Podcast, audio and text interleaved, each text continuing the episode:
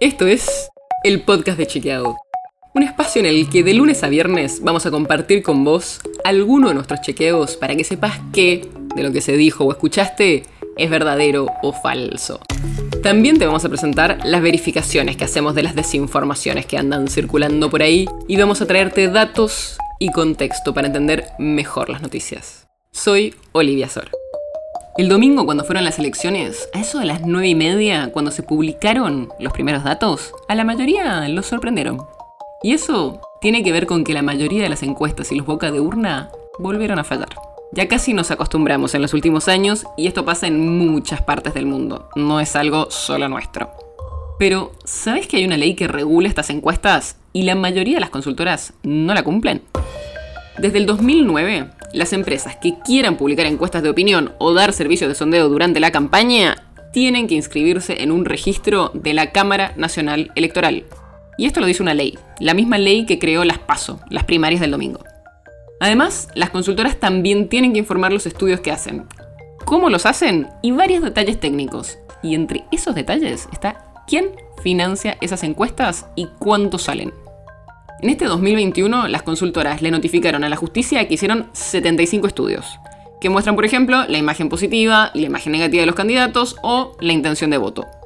Pero aunque todas dan los datos metodológicos de las encuestas, en solo 13 casos informaron quién la pagó y cuánto salió. Y eso es fundamental para mejorar la transparencia de las elecciones y sobre todo el financiamiento de las campañas. De los sondeos que sí tenemos datos, podemos ver que este año se pagaron encuestas que van desde los 20 mil pesos hasta los 800 mil. La de 800 mil pesos, que es la más cara de todas, la hizo Management and Fit en Santa Fe.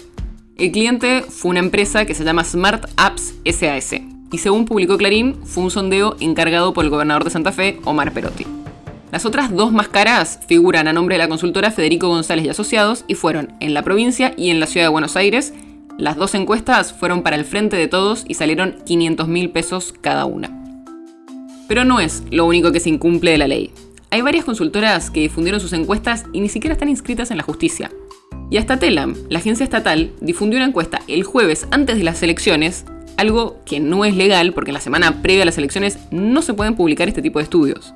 También sucede que la ley, como está formulada, es bastante poco útil porque aunque dice todo lo que tienen que hacer las encuestadoras, casi no castiga a las que no lo cumplen.